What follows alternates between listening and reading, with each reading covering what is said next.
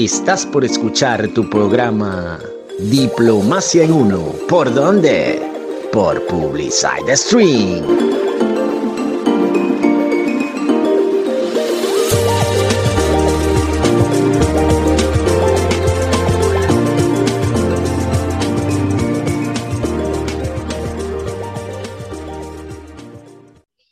Hola, ¿cómo están nuestros oyentes? Continuamos con nuestra programación el día de hoy en esta sección Misceláneos Culturales en su programa Diplomacia en uno por publicitec.com. Como anunciáramos al inicio, tenemos con nosotros una entrevista, una entrevista muy particular, y es que estamos hablando de un nuevo escritor. A lo mejor había escrito antes o siempre ha escrito, pero ahora sale al ruedo a través también del apoyo de Corrección Perpetuum y la obra que genera Sultana del Lago. Estamos hablando de Paul Peláez. Mucho gusto y bienvenido.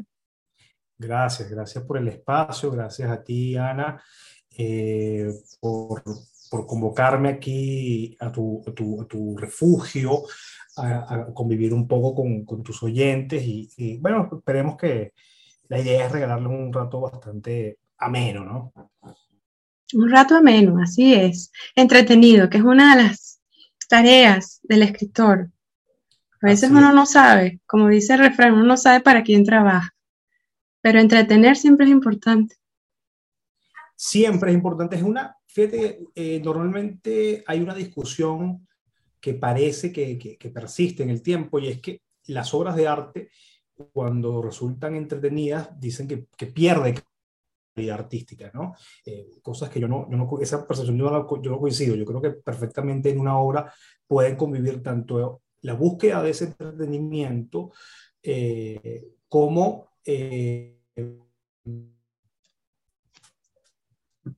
digamos otras eh, y de hecho esto seguramente lo estaremos hablando más adelante tiene mucho que ver con la, con la, de la manera en que yo concebí mi, mi, libro. Y así nos gustaría comenzar. Quizás bueno como has dicho más adelante hablar sobre el libro concretamente las diversas formas de lo falso. Así es. Un título muy sugerente. Pero, ¿quién es Paul Peláez? Una pregunta que pareciera fácil, no puede decir, bueno, Paul Peláez es tal cosa, un escritor, no. Digamos, nos podemos circunscribir quizás a este ámbito. ¿Quién es Paul Peláez en el ámbito de la lectura y la escritura? Bueno, y si quieres hablar algo más, pues no pasa nada. Gracias, sí. Bueno, mira, eh, soy una persona muy inquieta. Eh, siempre estoy buscando algo nuevo que hacer. Creo que nunca me he sentido satisfecho de todo con las cosas que hago. Por supuesto, yo soy, digamos, eh, graduado en comercio exterior de la Universidad Simón Bolívar. Ejerzo, creo que he tenido una suerte con respecto a esto. Ejerzo mi carrera, me gano la vida con mi carrera cosa que, que, bueno, lamentablemente en nuestro país no muchos pueden decirlo algo que yo, con lo que yo me siento muy agradecido. Sin embargo, en mí siempre eh, estuvo esa inquietud no artística. Eh, digamos, durante la adolescencia eh, me acerqué mucho más a la música, fue mi primer acerco concreto al arte. aprendí a tocar guitarra, bajo, algo de piano, este, me inscribí en, en, clases y todo esto, y, había esa vocación, ¿no? Eh, sin embargo, en mí, yo, yo reconozco, o debo reconocer que siempre habitó el, el escritor. Entonces, eh, para mí, para mí siempre la inquietud está en la manera de expresarme, de regalar eh, e, esta concepción que, que, tengo del mundo este, y hacerme escuchar, ¿no? Yo creo que una de las cosas importantes en este tiempo en donde parece que todo está dicho, que parece que todo está hecho, que no hay nada nuevo. Las perspectivas individuales de cada uno de nosotros siempre, tienen que ver, siempre son importantes. En mi obra, a pesar de que no está de manera explícita, este, se cuenta un poco eh, mi historia personal, o sea, hay reflejos de mi historia personal, de, de, bueno, de lo que yo, de cómo yo percibo mi mundo. Entonces, eh, sí, soy una persona inquieta, soy una persona amorosa, soy una persona, eh, pero que también tiene como preocupaciones la muerte, la trascendencia, eh, y el quehacer, ¿no? el, quehacer, el quehacer cotidiano. Entonces, yo creo que todo eso forma parte de mí como persona y creo que lo, lo he plasmado eh, de manera correcta en la, en la, obra. Interesante lo que has señalado y me va a permitir mm, de alguna manera ratificar esa palabra que usaste, individuos. Ahora que se habla tanto del globalismo y de la globalización, etcétera, de alguna manera decir, nuestra naturaleza como seres humanos nos llama a eso, a la, la individualidad. Si bien es cierto, tenemos aspectos comunes, tenemos necesidades comunes, también tenemos otros puntos que nos diferencian eh, categóricamente de los demás. Y eso enriquece necesariamente en nuestra vida, en nuestra coexistencia.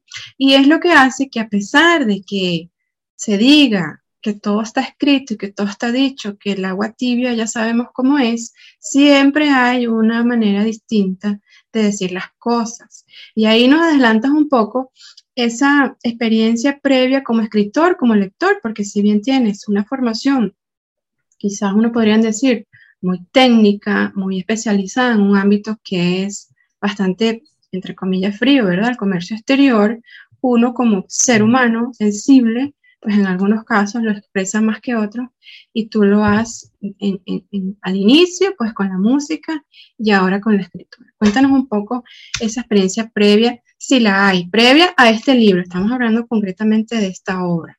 Sí. Y como lector.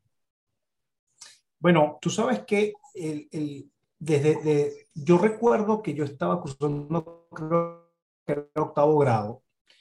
Eh, empezamos a leer cuentos. Sabes que normalmente en esta etapa formativa, eh, sobre todo en las clases de, clases de literatura, nos mandan a leer novelas, sobre todo, y, y venezolanos.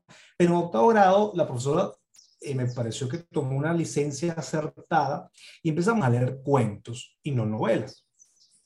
Entonces, me encontré con un cuento que era La tienda de muñecos, recuerdo perfectamente, de Julio Garmendia, ¿no? Entonces, desde ahí ya despertó en mí esa curiosidad de cómo, o sea, no solamente de, la historia en sí, ¿no? Eh, pero a mí me hizo clic fue la manera en cómo estaba construida esa historia. Era una alegoría a, eh, a una, digamos, jerarquización social, ¿no? De la sociedad. Eh, me parece en ese momento. Entonces, la manera en cómo eh, Julio Garmendia se acercó a esa realidad de una manera eh, descriptiva, ¿no? De, lo que acontecía dentro de esa tienda de muñecos y cómo los muñecos estaban ordenados y jerarquizados eh, dentro de la tienda, este, a mí, para mí, me, me, hizo mucho sentido. Era una, una reconocí en él, o, en, o, en, esta manera de construir la historia, algo que para mí era, era era acertado y era como muy propio, ¿no? Entonces, desde entonces despertó en mí esa curiosidad de, yo dije, bueno, ojalá algún día yo pueda escribir cuentos. Me quedé con eso allí, ¿no? Eh, por supuesto, bueno, uno empezó a leer novelas, siempre me llamó la atención, pero los cuentos eh, estaban allí, ¿no? Siempre en el inconsciente o en el subconsciente, eh, esperando su momento.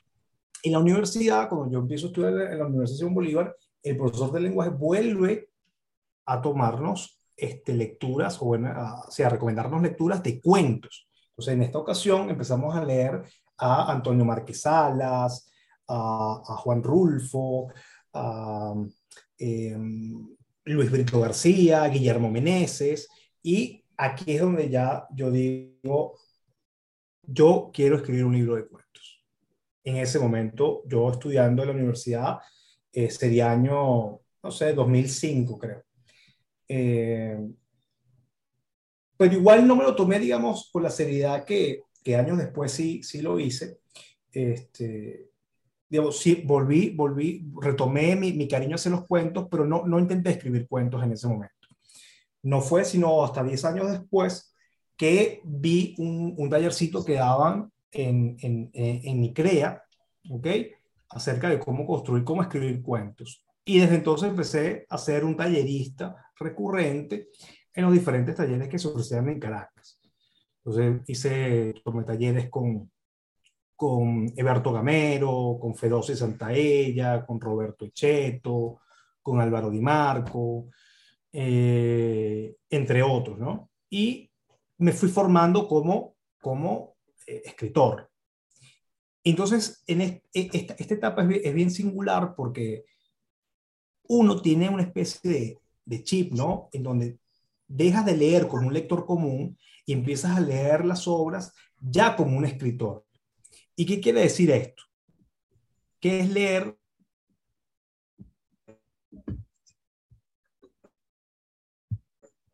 como un escritor, leer como un escritor, usarlo a tal punto de que su relojería quede expuesta. Entonces, eh, esa relojería que compone cada, cada obra, cada cuento, empecé a estudiarla en, en Gabriel García Márquez, en Borges, en Cortázar, en Rulfo, en Arturo Pietri, en, en Modio Quintero, en Luis Brito García, eh, entre otros escritores, ¿no? Y fui entendiendo, en, bueno, Ernest Hemingway también, y Raymond Carver, digamos, y Kafka. Creo que son mis, mis, primeros referentes, los referentes más importantes que yo tengo en mi, en mi ideario eh, como, como escritor, ¿no? y fui poco a poco este, aprendiendo a leer, aprendiendo a acercarme a la construcción de los textos, a su estructura, a su estilo, a las técnicas y, nada. Y lo fui aprendiendo, fui aprendiendo hasta que hace más o menos dos años decidí ya embarcarme en, el proyecto de, escribir un libro. Interesante esta referencia, un recuento que haces desde la experiencia propia y que el clic o el bombillo se prendió a temprana edad, bueno, una edad además donde las identidades, volvemos a eso, el individuo se empieza como a formar, es decir, bueno, quién soy, qué me gusta, qué quiero hacer, eh, eh, en la adolescencia, la preadolescencia. Esa chispa que te siguió durante el desarrollo también académico y ahora profesional y que has tenido la suerte, como dices, tanto en el, en el ámbito del comercio exterior como en la escritura, de poder salir adelante con ella. Las variadas formas de lo falso. Es un título bien sugerente en el sentido de que mm, yo podría decir que por el título se estaría hablando de la mentira, ¿verdad? De lo oculto, de, la, de lo que no se dice, también podría ser. Pero bueno, como autor, ¿cuál es la inspiración para esa obra, en primer lugar? Sí. Eh, digamos, lo primero que yo me planteé al, hacer el libro es tratar de llenar el libro de matices y buscar diferentes maneras, diferentes formas para construir un texto. ¿Okay? hay textos que yo reconozco que en el libro de repente no, no, no llegan incluso a ser cuentos propiamente dicho. Sin embargo, son textos que por su forma eh, regalan alguna anécdota, regalan algún sentido al lector eh, y, revela algo. Siempre hay algo que se revela en el texto, en todo texto. Eh, entonces, lo primero que yo planteé fue hacer un texto en donde las texturas, las diversas texturas estuvieran presentes, o sea, a medida de lo posible, por supuesto cuando yo empecé con esta construcción del, libro, eh, recuerdo que un amigo escritor, también poeta, eh, eh, me dijo, te estás haciendo las mismas preguntas que Cortázar. Entonces, yo, yo ni, le pregunté qué preguntas eran esas, ni de qué trataba esa afirmación. Yo solo dije, bueno, será quizás, no sé. Entonces, eh, me, quedó eso en la cabeza y después otra persona me comentó exactamente lo mismo. Me dijo, este libro tiene un corte bastante cortasariano. Y es porque quizás en el planteamiento de la búsqueda de texturas en el libro, de, esas diferentes formas, eh, empiezo a jugar con el idioma, empiezo a jugar con las estructuras, empiezo a jugar con el lector. Entonces era algo que ya Cortázar había hecho y que seguramente lo hizo eh, mucho mejor que yo. Este, sin embargo, era una inquietud auténtica de mi parte, ¿no? Era una inquietud eh, que para mí el libro se leyera de diferentes formas, que los textos generaran sensaciones diversas en los lectores. ¿Ok? Entonces, ya desde ahí empezamos a prefigurar lo que es el título del libro, ¿no? Eso, las diversas formas. ¿Y por qué lo falso? Lo falso porque, a final de cuentas, digamos, eh, todo lo que tiene, tiene que ver con el arte no es más que una representación de realidad o una representación del imaginario que posee el artista. Entonces, que no deja de ser eso, una aproximación, un reflejo, eh, no es realidad.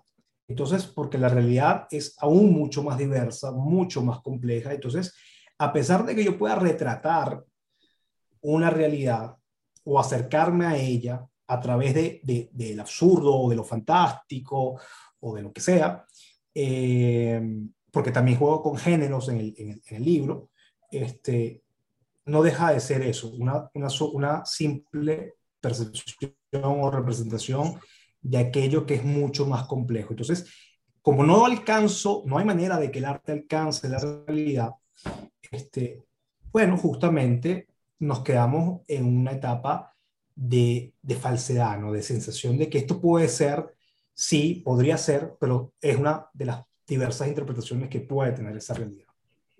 Un planteamiento altamente filosófico, porque si hay algo que se discute es qué es lo real y qué es lo que no es real. Y como lo has dicho, el imaginario del artista, ciertamente. Lo que, está, lo que sí es cierto es que probablemente en toda la obra estás tú. Estás tú. Ahora, ¿qué parte de ti es otra cosa? Si es real o no, si es vivido o no, es otra cosa. Y ahí es, es digamos, el enriquecimiento que ofrece el escritor nuevamente como artista. Y ahí es donde se diferencia un ensayo desde el punto de vista técnico académico a un ensayo literario, creo. Un poco.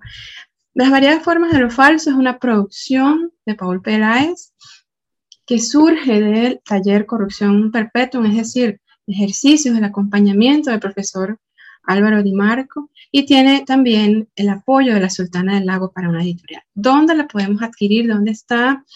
Para nosotros acercarnos a esa propuesta que como escritor tú has presentado. Sí, eh, eh, digamos, en primer lugar, quiero aclarar el, título del, libro, es Las diversas formas de lo falso. Pueden buscarlo así, las diversas formas de falso, en Amazon está disponible en Amazon y a partir de la semana entrante, eh, o sea, es decir, a partir de la semana del 14 de mayo en adelante, va a estar disponible en las librerías Calatos, la que se ubica en, eh, en, Los Chorros, me parece, y la librería Insomnia, que se ubica en, Los Palos Grandes, en el edificio Menegrande. Eh, Calatos en Los Galpones, en Los Chorros, y eh, Insomnia, la que está en el edificio Mene Grande, en los Palos Grandes, en el piso 2, donde está ubicada la poeteca. Ok. Nos has planteado entonces, ya sabemos dónde la podemos encontrar, en digital, en físico, y también está la posibilidad de oírla, ¿verdad? A través de audiolibros. Está la posibilidad de oírla, efectivamente. Eh, ahora mismo se me escapa, no sé si a través de Google. dónde está la herramienta. Sí, a través de herramienta Google, es cierto, es cierto. Así es. Y también, aunque eso lo vamos a, señalar al final, no nos vamos, pero queremos como puntualizarlo ahorita, los contactos personales, es decir, dónde pueden conocer un poco más de Paul Peláez. Sí, está mi Instagram, eh, Paul Peláez. Eh, writer o writer, W-R-I-T-E-R, o sea, escritor en inglés. Eh, allí está, digamos, ya mi exposición como escritor, ¿no? Es mi perfil de escritor. La faceta. Sí, así es. Perfecto. Nos has adelantado mucho las lecturas a través de las cuales te has formado que han marcado mucho, perdón, que han marcado de alguna manera positivamente tu inspiración y tu vocación de escritor. Pero probablemente hay alguna que recomendarías, una o varias. ¿Cuál sería esa, esa lectura que recomiendas y obviamente por qué? Sí, bueno, yo recomendaría, digamos, para romper un poco con, con los esquemas tradicionales y lo repetitivo, eh, leer hoy en día, por ejemplo, al escritor rumano Mircea me parece un escritor sensacional, es un escritor em, que se ha confesado ser un sudamericano en medio de Europa. Entonces, es un escritor que también apela un poco al realismo mágico, apela a lo fantástico y tiene como referentes también a García Márquez, Cortázar, Borges, etcétera, eh, pero que tiene su propia identidad. Es un escritor muy interesante, además que es considerado actualmente como el mayor poeta rumano de la historia, pero que tiene una, ahora una obra narrativa impresionante. Eh, contiene humor, contiene tragedia, contiene la épica y, juega muchísimo con las sensaciones, eh, digamos, de, generar esa, cantidad y diversidad de sensaciones con los lectores a lo largo del, libro, pero también juega este, con su tono poético. Él no, no abandona del todo la poesía, me parece que al contrario, la suma eh, a, la, a, la, narrativa este, y, genera textos realmente, realmente maravillosos. Entonces, Mircea Letarescu es un escritor que recomiendo plenamente cualquiera de sus libros. Hoy en día existen obras que, que están consideradas como con cierta consagración, por ejemplo, Solenoide, o este, su, su novela que eh, El Segador, que son tres novelas. Eh, tiene el ala izquierda, el cuerpo y el ala derecha, ¿no? simulando las partes de una mariposa. Entonces, en donde él narra su relación, el ala izquierda con su madre, el cuerpo de sí mismo y el ala derecha con su padre. Entonces, son tres novelas que también son ordinarias, no quiero adelantar, no quiero hacer ningún tipo de, pero pelas eh, cargadas con una emotividad bastante singular y, e impresionante. ¿no? Eh, puedo recomendar también a otra rumana, Ana Blandiana, quien también es una muy buena poeta, pero también tiene unos libros narrativos de, cuentos espectaculares. Eh, si me permites un segundo, te, te voy a, a, contar sobre uno que tengo acá.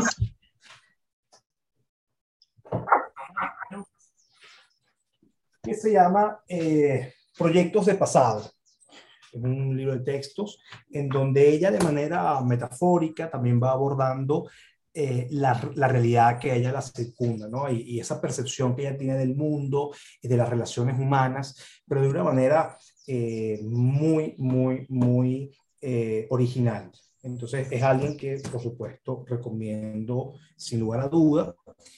Podríamos recomendar también a Fabio Moravito, me parece excelente escritor, un escritor que tiene una, una voz tan propia, tan particular, tan única y una manera de ver esta realidad tanto como poeta como narrador eh, espectacular, espectacular. Digamos, para no entrar en los clichés, recomendaría a estos tres escritores. Excelente, muchísimas gracias, ¿verdad?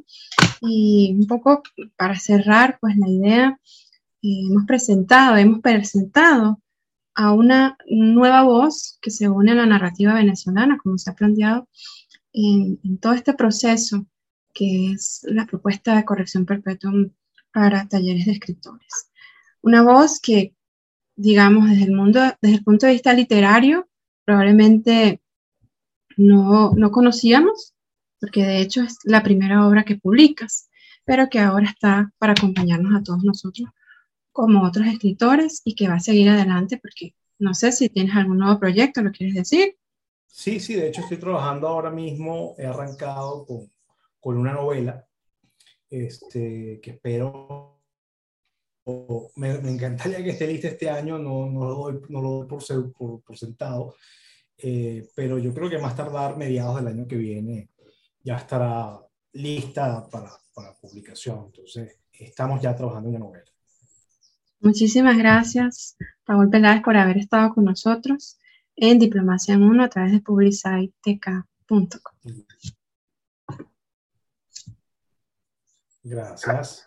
Bueno, feliz a todos. Saludos a, a los oyentes. Muchísimas gracias. Gracias al joven autor Nueva Promesa de la Literatura Venezolana, Paul Peláez, por compartir parte de su tiempo y experiencia con nosotros. El mejor de los éxitos para su obra, Las diversas formas de lo falso. Ya nos despedimos por hoy. Gracias por acompañarnos en esta nueva emisión de su programa cultural Diplomacia en Uno.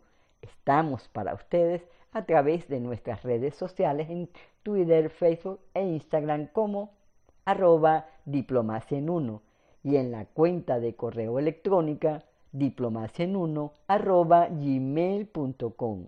Recuerda, diplomacia en uno, todo en letras. Nos escuchamos por este medio publicitk.com cada viernes de 9 a 10 de la mañana y los lunes de 9 a 10 de la noche, hora Venezuela. Que tengan el mejor fin de semana posible. Despedimos con un tema a cargo del pianista y compositor estadounidense de jazz, Dave Brubeck, titulado Take Five.